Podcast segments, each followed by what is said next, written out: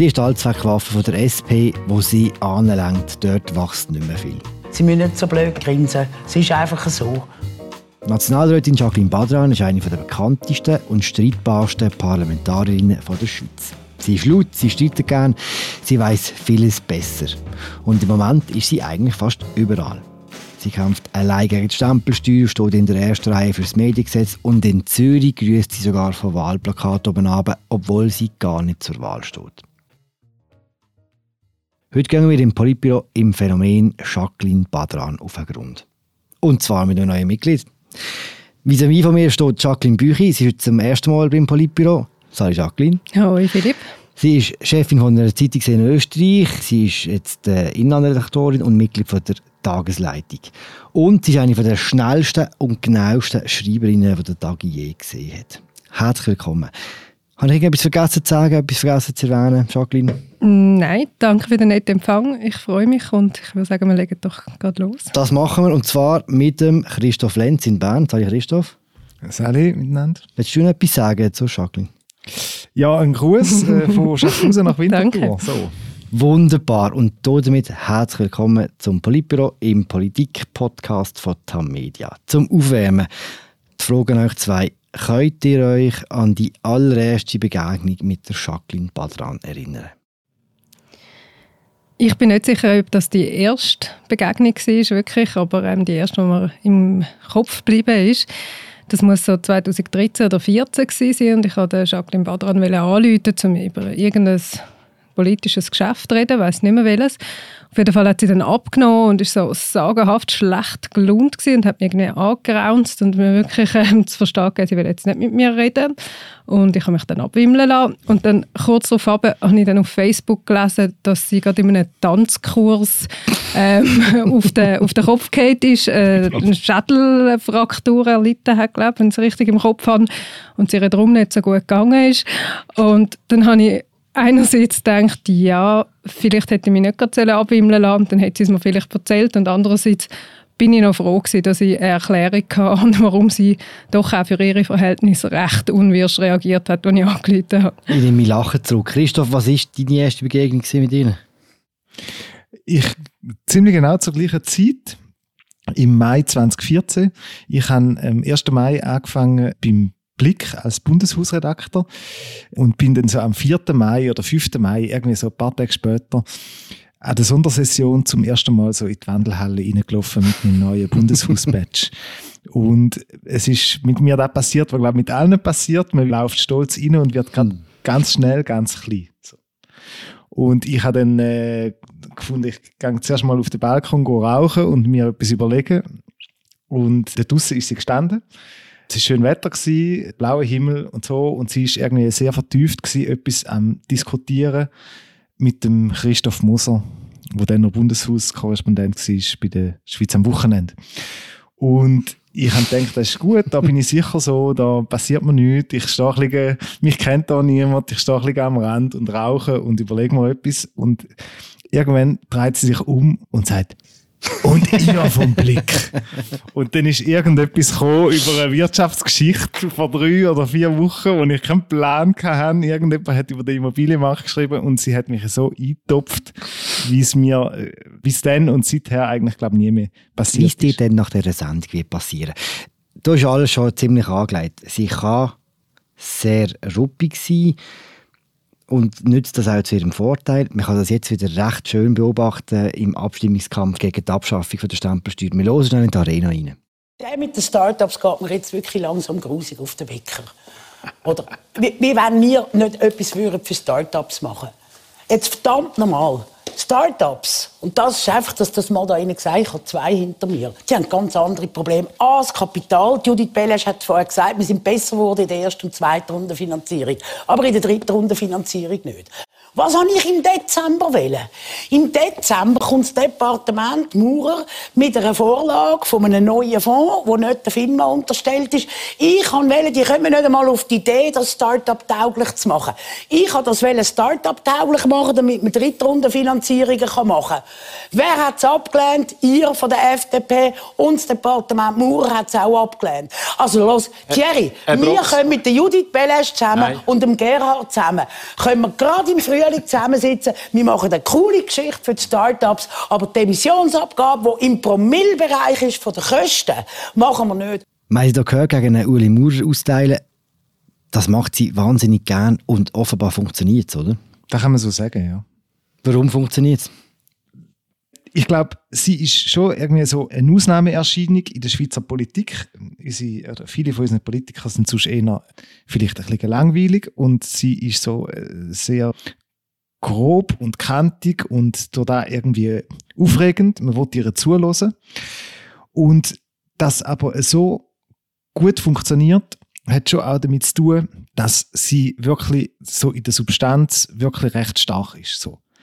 Ich finde zum Beispiel jetzt auch in der Arena, wir haben die vielleicht alle gesehen, ich finde sie ist eigentlich nicht rhetorisch oder erklärend besonders stark, so kommunikativ. Sie ist vor allem emotional gut und wer ihr zulässt, versteht, dass sie immerhin das Thema begriffen hat. Und wenn sie so echt ist, haben, glaube ich, viele Leute noch das Vertrauen drin, dass, wenn sie etwas sagt, dass es dann schon so ist. Ja, da würde ich mich anschließen. Ich glaube, es ist kein Zufall, dass fast kein Porträt und fast kein Text über sie ohne irgendwie so Begriff wie Naturgewalt oder das Phänomen Badran oder so auskommt. Und ich glaube, man kann relativ wertfrei sagen, dass ihre Auftritt oder ihre Auftritte eine gewisse Wucht haben und dass es für, für die Gegner wahrscheinlich oft einfach nicht ganz einfach ist, neben ihr zu bestehen. Aber es gibt einfach wenige, die sich das auch getrauen, oder? Muss man vielleicht auch sagen. So aufzutreten, im Fernsehen zum Beispiel. Und so zu schwätzen auch. Das ist ein spezieller Witz, oder? Das ist genau so, ja. Ich meine, es gibt keinen Kommunikationsberater in der Schweiz, der einem sagt, mach es so wie Padran. es ist halt eben so, wie es da, was äh, Jacqueline gesagt hat, so der Naturgewaltige an ihrem Auftritt, dass man so wie ihre da abkauft, dass sie gar nicht anders kann, wie so auftreten. Und dass sie halt so emotional äh, in diesen Sachen ist und so äh, investiert in die Themen, dass sie dann halt so gerade rausschwätzt. So. Und ich glaube auch nicht, dass es bei anderen Politikern würde funktionieren irgendwie als eine Masche oder so, sondern das ist wirklich etwas, wo so tief aus ihren Innen kommt. Es gibt andere Politikertypen, wo manchmal so, so gewesen sind. Einer, wo, wo mir mal in den Sinn kam, ist, ist der Aschi Leuenberger oder der Kiezi hat in seinen guten Jahren viele so Momente gehabt, wo er irgendwie anschlussfähig war für eine ganz breite Bevölkerung so und nicht nur gerade für seine Parteibasis. Und da ist schon etwas, was so damit zu tun hat, irgendwie natürlich zu sein, auch wenn es klischiert tönt jetzt. Sie ist ja keine typische SPlerin oder Jacqueline Badran. Können Sie mir etwas zu ihrer äh, Biografie sagen? Jacqueline Badran ist in Australien geboren als Tochter von einem Libanesen und einer Schweizerin. Der Vater der ist Textilunternehmer gewesen, hat glaube ich ein recht Vermögen verdient damit. Die Familie ist dann, wo, wo Jacqueline Badran ein kleines Mädchen war, glaube fünf oder so, sind die in die Schweiz gekommen. Der Vater hat es dann aber nicht so lange ausgehalten da und ist zurück in Libanon und dann ist die Mutter eine Zeit lang alleinerziehend gewesen, bis sie dann einen neuen Mann kennengelernt hat, einen italienischen Graf. Das ist also alles recht ähm, okay. spezielle Geschichte. Ähm, die Familie hat dann am Zürichberg gewohnt, also in einer Gegend, wo die Leute vielleicht zu eher FDP wählen als, als SP. Und es hat dort, glaube ich, auch so, so Kontakt gegeben, die High Society, wenn man so will. Also recht eine bunte Mischung. Und ja, so bunt ist also ihr Portfolio, wenn man so an ihren beruflichen Weg denkt. Hat Biologie studiert und, und Wirtschaft, hat nebendran aber dann noch in ganz verschiedenen Jobs geschafft. Unter anderem ist sie Reitlehrerin, Skilehrerin, Bridge-Lehrerin. Ich glaube, dort ist sie auch irgendeine Schweizer Meisterin oder so etwas. Und was mir fast am besten gefällt, Eisenlegerin ist sie auch noch gewesen. Warum, warum hat sie sich am Schluss für die SP entschieden und nicht für die FDP? Wissen wir das? Ich meine, es gibt ja so diverse relativ äh, hagiografische äh, Porträts. Ähm, eins sehr tolles von Martin Beglinger, vielleicht können wir mhm. da auch noch verlinken da in diesem Text ähm, aus dem Dagi Magi. Ich mag mich erinnern, dass sie zwar auf dem Zürichberg gewohnt hat, dass aber die Familie eigentlich nicht reich war oder so. Sie sagt dort, glaube ich, irgendwie, dass sie äh, mehr oder weniger so an der Armutsgrenze gelebt hat, dass ihre an nichts gemangelt hat, aber dass sie nicht reich sind. Und ich habe das Gefühl, wenn man sich heute so ihre, ihr politisches Profil anschaut oder ihre Positionierung, dass dann dass dort sich vieles von dem so ein bisschen widerspiegelt.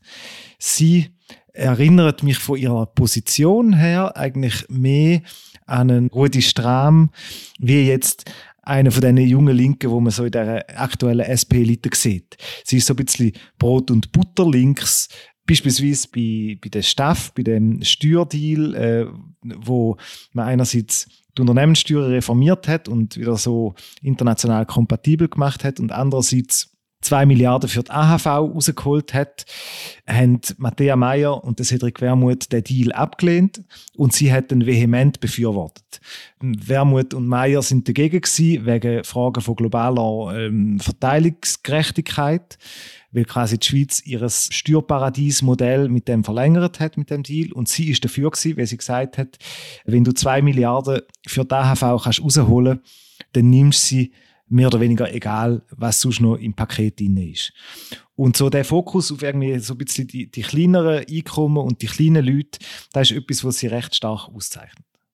Das betont sie ja auch, dass sie neben dem Studium immer, also dass sie sich das ganze Studium immer selber finanziert hat, dass sie eben allein mit einer alleinerziehenden Mutter gewohnt hat.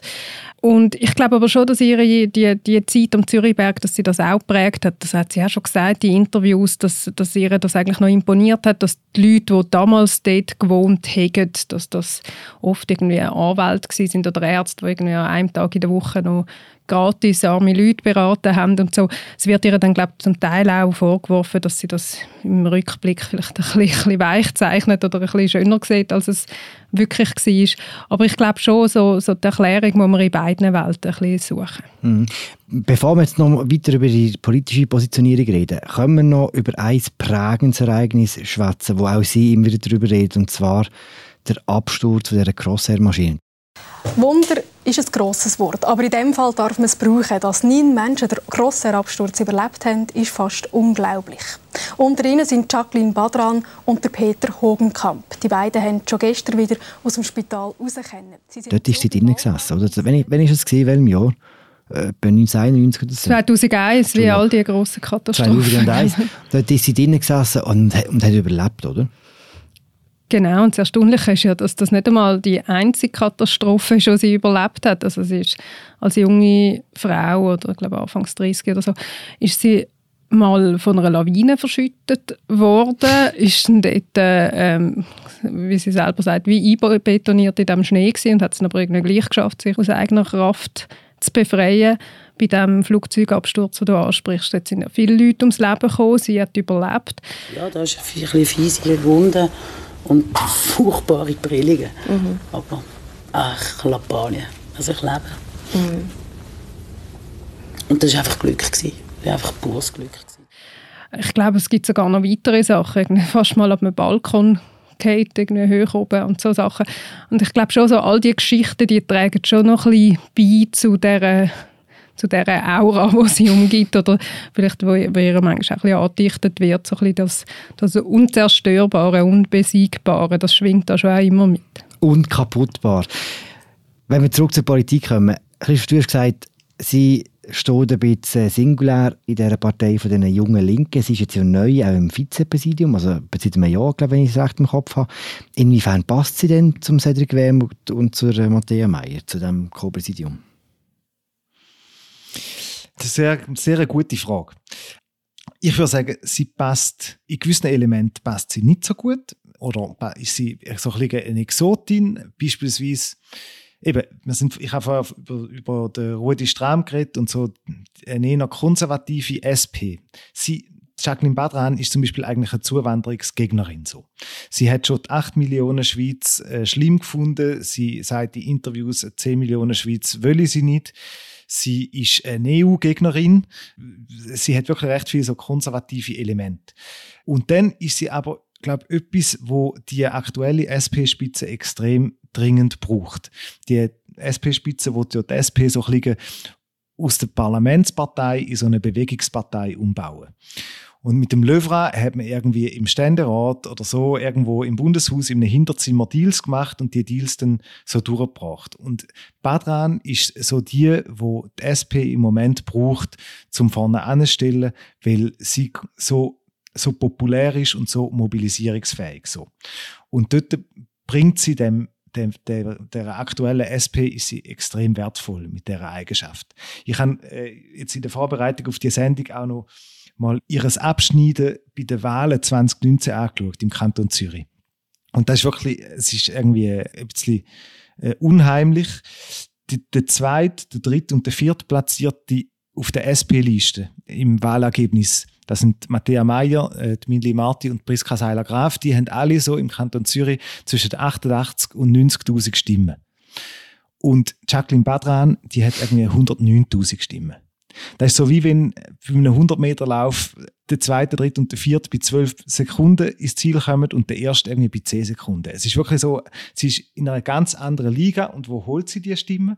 Sie holt sie durchs ganze Band durch. Sie holt am meisten SVP-Stimmen, am meisten FDP-Stimmen, am meisten in der Mitte, auch am meisten bei der AL und so ganz links außen. Es ist äh, wirklich ein Phänomen, wie da ihr gelingt, so anschlussfähig zu sein auf, auf, so, einer, auf, so, auf so einer breiten Ebene. Genau, wenn ich es richtig im Kopf habe, ist sie ja, glaube ich, also auch schweizweit Panaschier-Königin gewesen, hat gar keine Politikerin und kein Politiker in der Schweiz, der antreten ist für die Wahlen, hat so viele Stimmen in einem anderen Lager geholt wie sie. Warum? Also, deine Erklärung, Jacqueline? Ja, das dürfte schon damit zu tun haben, dass sie, dass sie sehr direkt ist, sehr geradeaus ähm, ihre, ihre Argumente bringt, so wie das der Christoph vorher schon schön skizziert hat. Also eben so das, das Naturgewaltphänomen, wo wir, wo wir schon davon geredet haben. Und das andere ist vielleicht noch, sie ist ja IT-Unternehmerin, also sie hat eine Firma mit, mit 30 Angestellten. Etwa. Ähm, die machen Apps und, und Online-Shops und Chatbots und so Sachen. Auf jeden Fall kann ich mir noch vorstellen, dass sie gerade im bürgerlichen Lager darum vielleicht ein eine höhere Glaubwürdigkeit hat als, als andere Linke. Hm, die linke Unternehmerin. Am Anfang für ihre Zeit im Bundeshaus hat es eine gewisse Diskrepanz gegeben zwischen ihrem Auftreten, also das ist etwa so gewesen, wie Christoph dem Raucherbalkon erlebt hat, so ist sie zu allen gesehen, wahnsinnig äh, gefürchtig, und zu ihrer eigentlichen Wirkung hat dann immer im Bundeshaus gesagt, ja, die ist zwar laut und alles und kompetent und so, aber sie hat nicht wirklich eine Wirkung. Hat sich das verändert in den letzten zehn Jahren? Hat sie heute eine Wirkung? Ich würde sagen, es hat sich recht stark verändert, ja.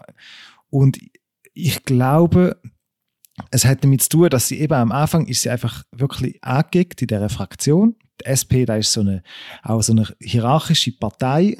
Und sie ist irgendwie 2011 in den Nationalrat gewählt worden und hat in der Fraktion irgendwie sofort smooth aufgemacht und die Leute ein bisschen vor den Kopf gestoßen, so wie sie es mit allen ein bisschen macht.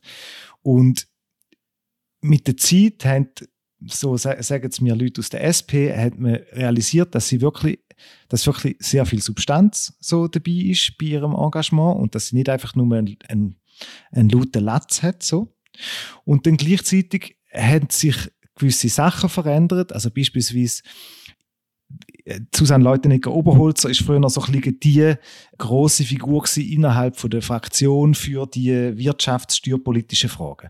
Mit ihrem Rücktritt hat Badran können in die WAC nachrücken, in die Wirtschafts- und Abgabenkommission, wo sehr einflussreich ist. Und die Position hat ihr jetzt ermöglicht, quasi in der ersten Linie zu stehen, wenn die Stempelsteuervorlage kommt. Und somit es hat wie auch ein bisschen Platz gegeben für sie. Der Rücktritt vom Löwra ist natürlich ein weiterer Punkt. Der hat früher noch viel von dem Licht eingenommen, was es öffentlich gibt. Dort äh, geht sie rein und wenn ich es richtig verstehe, dann wird sie auch quasi pusht vom Generalsekretariat und von der Parteileitung, weil man eben weiß, was für eine Allzweckwaffe sie ist und wie fest sie kann äh, das Zeug in einer Arena irgendwie niedermähen so. Es sind auch wahnsinnig viele Leute von ihr fasziniert. Also eben, wir machen jetzt so ein Politbüro, äh, aber es sind auch ganz andere Leute von ihr fasziniert. Zum Beispiel der Ueli Maurer. Wir verstehen uns sehr gut, wir lieben uns schon fast ein bisschen. Manchmal sind... Manchmal funktionieren wir wie ein älteres Ehepaar. Aber in dieser Frage haben wir andere ideologische Ansichten. Ich glaube, dort liegt die Begründung für die unterschiedliche Beurteilung. Wir kommen aus einer anderen Ecke, aber wir können auch mit anderen Ansichten leben. Wir lieben uns fast ein bisschen, sagt er, als Ehepaar würde sie sich äh, verhalten. Das ist ja eigentlich die absolute höchste Heiligsprechung, wenn der Uli Maurer irgendjemanden mag, oder? Wahrscheinlich. Eine Linke noch zu ahnen. Warum? Warum macht er das? Ich würde das jetzt wieder ähnlich erklären wie, wie vorher schon, mit, mit der direkten, relativ authentischen Art, vielleicht auch mit dem Unternehmertum. Ueli Maurer ist ja auch nicht der Einzige. Am Christoph Blocher sagt sie, glaube ich, Stöffeli. Ich weiß nicht, wie viele Leute das, das ihm dürfen Stöffeli sagen, aber irgendwie kann sie sich diese Sachen rausnehmen. Stöffeli, wirklich? Sie behauptet es einmal. Ich, okay. ich habe es nie eins zu eins gehört. Sie dreht ihr das Herz ja wirklich auf der Zunge. Das führt auch immer wieder zu schwierigen Situationen. Da lassen wir noch ein Beispiel rein. Auf Konfrontation ist hingegen gleich daneben SP-Nationalrätin Jacqueline Badran. Als sie das Radiomikrofon des SRF-Journalisten sieht, reagiert sie fast schon ausfällig. Will ihr die falschen Sachen filmen und die falschen Fragen stellen? Ja, weil er vorher irgendwie den Huren fucking Glarner Who Cares gefilmt hat, anstatt Forderungen der Jugendlichen. Und will er irgendwie eine Empörungsgeschichte darüber machen, ob man jetzt den Huren Bundesplatz besetzen darf. Anstatt einmal irgendwie sich empören, dass wir irgendwie den Huren Planet zerstören und seit fucking 40 Jahren nichts passiert. Sie flucht einfach auch ziemlich häufig und ziemlich laut. Und lustigerweise sind nicht nur Leute wie der Uli Maurer, die sie wahnsinnig mögen, sie ist auch bei den Journalisten und Journalistinnen extrem beliebt, oder? Trotz dem ganzen Zusammenschießen die ganze Zeit. Ja, das Erstaunliche ist zumindest, dass ihre viele Leute in der Politik, aber auch im Journalismus relativ gut gesinnt sind, obwohl sie immer von ihr abgemeint werden, wie wir jetzt vorher schon gehört haben. Ähm, eben wenn Journalisten anrufen, dann kommen die meisten wahrscheinlich zuerst mal zu hören, über was sie oder ihr Medium letzter Zeit falsch gemacht haben. Und am Schluss stehen dann da gleich immer Porträts, wo sie gut bis sehr gut wegkommt. Manchmal, manchmal streifen es fast schon von Ehrfurcht, kann man sagen. Dann heisst es, sie sagt der Rockstar von der Linken, Lichtgestalt und so weiter. Also das muss man schon zuerst mal schaffen. Und ähm, dann gibt es auf der anderen Seite auch Journalisten, die, ihr, die sie sicher nicht lieben, die ihr wahrscheinlich nicht mal gut gesinnt sind. Ähm, der Christoph Mörgeli zum Beispiel hat letzte längere Abhandlung geschrieben in der Weltwoche. Ähm, wo er sich eigentlich darüber aufgeregt hat, dass die Frau Badran eben immer und überall eingeladen wird im SRF. Aber auch er hat sich dann so an ihr abgearbeitet und hat dann so ein bisschen ironisch das Fazit gezogen, Wahrscheinlich sei sie als letzte Universalgenie, wie man das in der Renaissance noch kennt.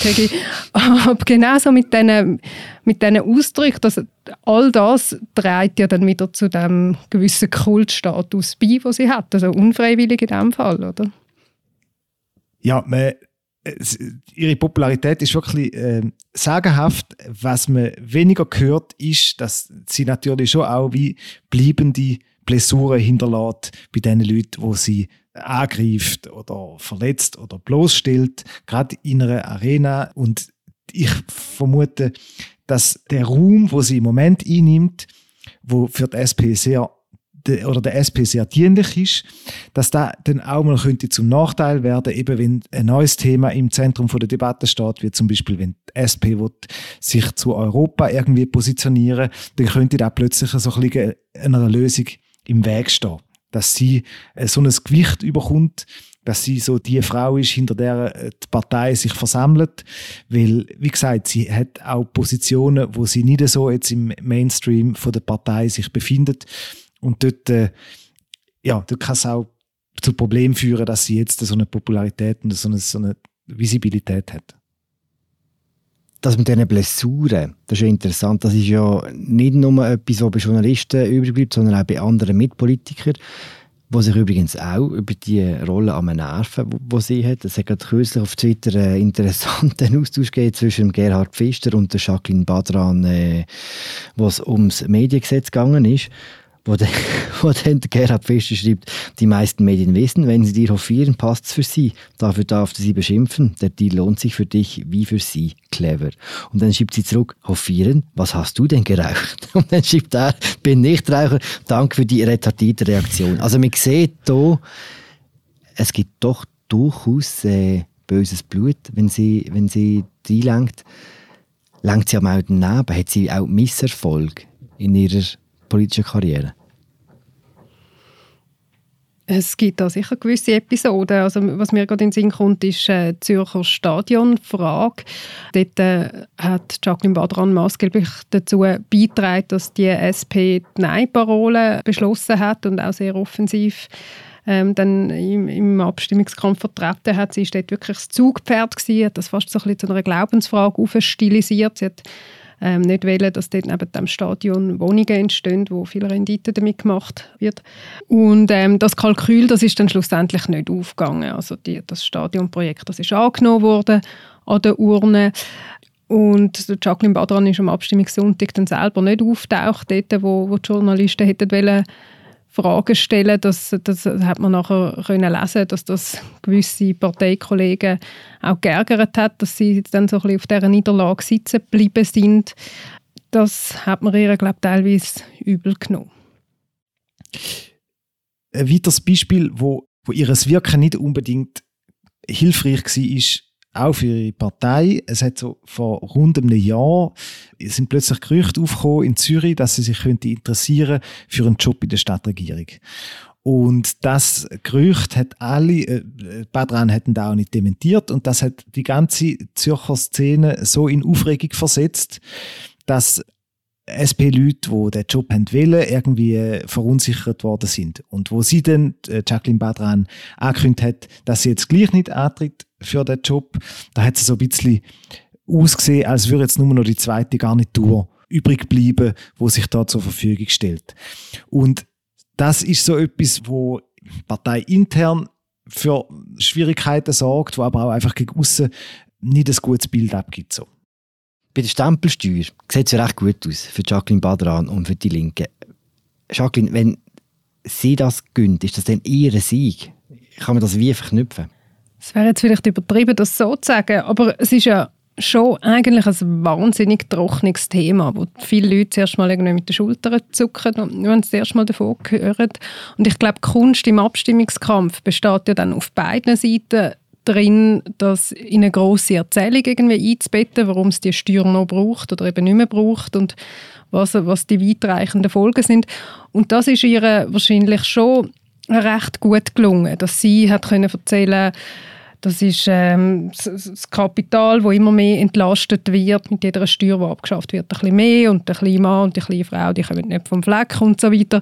Also ich glaube schon, dort hat sie es geschafft, das Thema ein Stück weit zu emotionalisieren und eben in eine größere Erzählung einzubetten. Und doch, das ist wahrscheinlich dann schon ihr Verdienst. Das ist ihren Erfolg, genau. Und das ist quasi, die, die Erzählung geht weiter, wenn in sechs Monaten irgendwie die, die Verrechnungssteuer äh, an der Urne ist und auch wieder die Linke ein Referendum führt gegen so ein bürgerliches Steuerprojekt. Und die Wahrscheinlichkeit, wenn die Bevölkerung jetzt die Stempelsteuerabschaffung versenkt, dass das Momentum dann klar auf linker Seite ist und dann möglicherweise auch die Verrechnungssteuer durchgeht.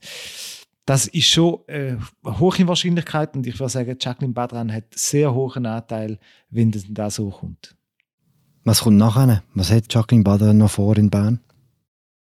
Ich nehme an, sie wird sicher im 23 die Zürcher Liste anführen und wird eins der wichtigen Zugpferde sein auf dieser Liste.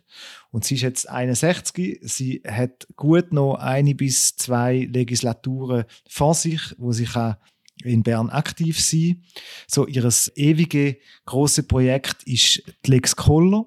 So auch das eigentlich irgendwie ein Projekt, so der Schutz vom einheimischen Boden vor dem ausländischen spekulativen Kapital. Auch das irgendwie ein Projekt, wo weit in bürgerliche Kreise hinein Sympathie genießt. Und lustigerweise ist es aber auch dort bei ihr so, dass sie es eigentlich nicht macht, irgendwie so wegen äh, Heimatschutz oder so etwas, sondern als klassisches Mieterschutzmotiv. So, wenn das ausländische Kapital reinkommt, steigen die Preise, steigen die Mieten schneller und die Rendite auf diesen Mieten oder auf diesen Liegenschaften, die fließen ins Ausland ab. Das wird sie verhindern. So. Ich nehme an, wenn sie bleibt, wird sie sicher noch mal einen Versuch unternehmen, die Lex-Collar zu verschärfen und beispielsweise dafür zu sorgen, dass auch kein ausländisches Kapital in börsenkotierte Immobilienfonds oder so darf hineingehen. Ja, ich glaube auch sonst Mieterschutzthemen sind etwas, wo wahrscheinlich die bleiben sehr, sehr wichtig in den, in den nächsten paar Jahren. Sie hat ja letzten Sommer gross angekündigt, eine parlamentarische Initiative, damit Vermieter nicht mehr so viel Rendite können machen auf, auf, auf die Mieten oder respektive, dass das besser kontrolliert wird, dass das eben nicht machen. Dort haben wirklich, äh, glaube alle Zeitungen getitelt, äh, Jacqueline Badran will, dass äh, schweizweit 10 Milliarden weniger Miete gezahlt werden und so. Das sonst sagst du im Journalismus, ja, Politiker wollen noch vieles. Also nur weil jemand etwas will, gibt es noch nicht unbedingt eine grosse Schlagzeile. Aber ihr war das ein bisschen, ein bisschen anders in diesem Fall. Und sie hat, glaube ich, auch schon eine Volksinitiative angekündigt für den Fall, dass der Vorstoß nicht durchkommt im Parlament. Und das ist natürlich schon ein Thema, wo gerade in der Stadt der Leidensdruck ja relativ groß ist an dem einen Ort und wo von dem her schon noch ein bisschen zu reden geben mhm. Zwischige Karriereperspektive, Ständerätin, Bundesrätin. Hm. Es ist ein interessantes Gedankenspiel, äh, Frau Bundesrätin Badran. ich halte es für eher unwahrscheinlich. Einerseits eben, sie ist schon 61, es müsste ja noch irgendwie Simonetta Sommaruga dann auch zurücktreten bei Zeiten. Und andererseits nicht nur wegen dem Alter, sondern schon auch so, weil sie ihre große Stärke ist wirklich so der, der öffentliche Auftritt. Sie ist vielleicht weniger begabt drin, irgendwie Dreie zu schliessen, die Leute mitzunehmen, ein Team zu motivieren. Das ist ja, glaube ich, auch der Grund, warum dass sie dann darauf verzichtet hat, in der SP das Präsidium anzustreben, sondern eben mit dem Vizepräsidium zufrieden war. Einfach weil, glaube ich, alle sehen rund um sie herum, dass sie als Waffe auf der Bühne der Partei und ihren Überlegungen am meisten bringt. So. Und aber ich glaube schon, dass sie in dem Plan von der SP irgendwie nach diesen Löwrei-Jahren, wo man viel ausgehandelt und verhandelt hat, dass man jetzt wieder quasi so eine offensivere und eine aggressivere Partei wird, dass Badran wie in dieser Strategie sehr eine zentrale Rolle spielt. Ich würde mich da anschließen. Ich glaube, gerade so, so die sehr charismatischen, speziellen Figuren, die funktionieren vielleicht auch am besten, wenn es nicht eingebunden sind in so ein Gremium. Eben, wie der Christoph sagt, vielleicht hat sie darum auch nicht unbedingt Parteipräsidentin werden, so das Klein-Klein, was man sonst jeden Tag hat und dass man bei jeder verlorenen Abstimmung muss irgendwie ins Mikrofon reden und auch noch etwas sagen. Ich weiß gar nicht, ob, ob ihr das so wird passen und beim Bundesrat wäre es natürlich ein etwas anderes, aber schlussendlich läuft es schon auch ein bisschen auf das raus und ich kann mir vorstellen, dass sie sich dem sehr wohl bewusst ist. Aber ja, sie ist auch immer für eine Überraschung gut. Was ja wirklich noch verblüffend ist bei ihr, ist, dass eigentlich viele linke Karrieren basieren irgendwie auf einer Machtbasis in einer Gewerkschaft, in einem Verband, bei irgendeiner bestimmten Bewegung. Und sie hat eigentlich die Machtbasis nicht so. Sie ist einfach, glaube ich, im Mieterverband Zürich oder so, ist sie vielleicht im Vorstand oder so, aber sie hat nicht irgendwie irgendwo ein Präsidium, wo sie so in einer institutionelle äh, Organisation noch tiefer verankert wäre. Und dass sie es ohne diese Basis schafft, so populär zu werden, oder vielleicht gerade, weil sie die Basis nicht hat, schafft, so populär zu werden, das ist schon ein wesentliches Element von ihrer Figur. Jacqueline Badran ist ihre eigene Basis. Danke euch zwei. Ich glaube, äh, mit dem haben wir es. Wir schicken Grüße auf den Rauchbalkon beim Bundeshaus und beenden die Sendung vom Politbüro. Im Podcast über Politik von Tamedia. Herzliche Gratulation, Jacqueline, zur Premiere. Ich hoffe, du hast dich wohlgefühlt. Äh, liebe Grüße nach Bern, Christoph. Bis bald. Mein Name ist Philipp Loser. Wir hören uns in zwei Wochen wieder. Ciao zusammen. Ciao miteinander. Ciao.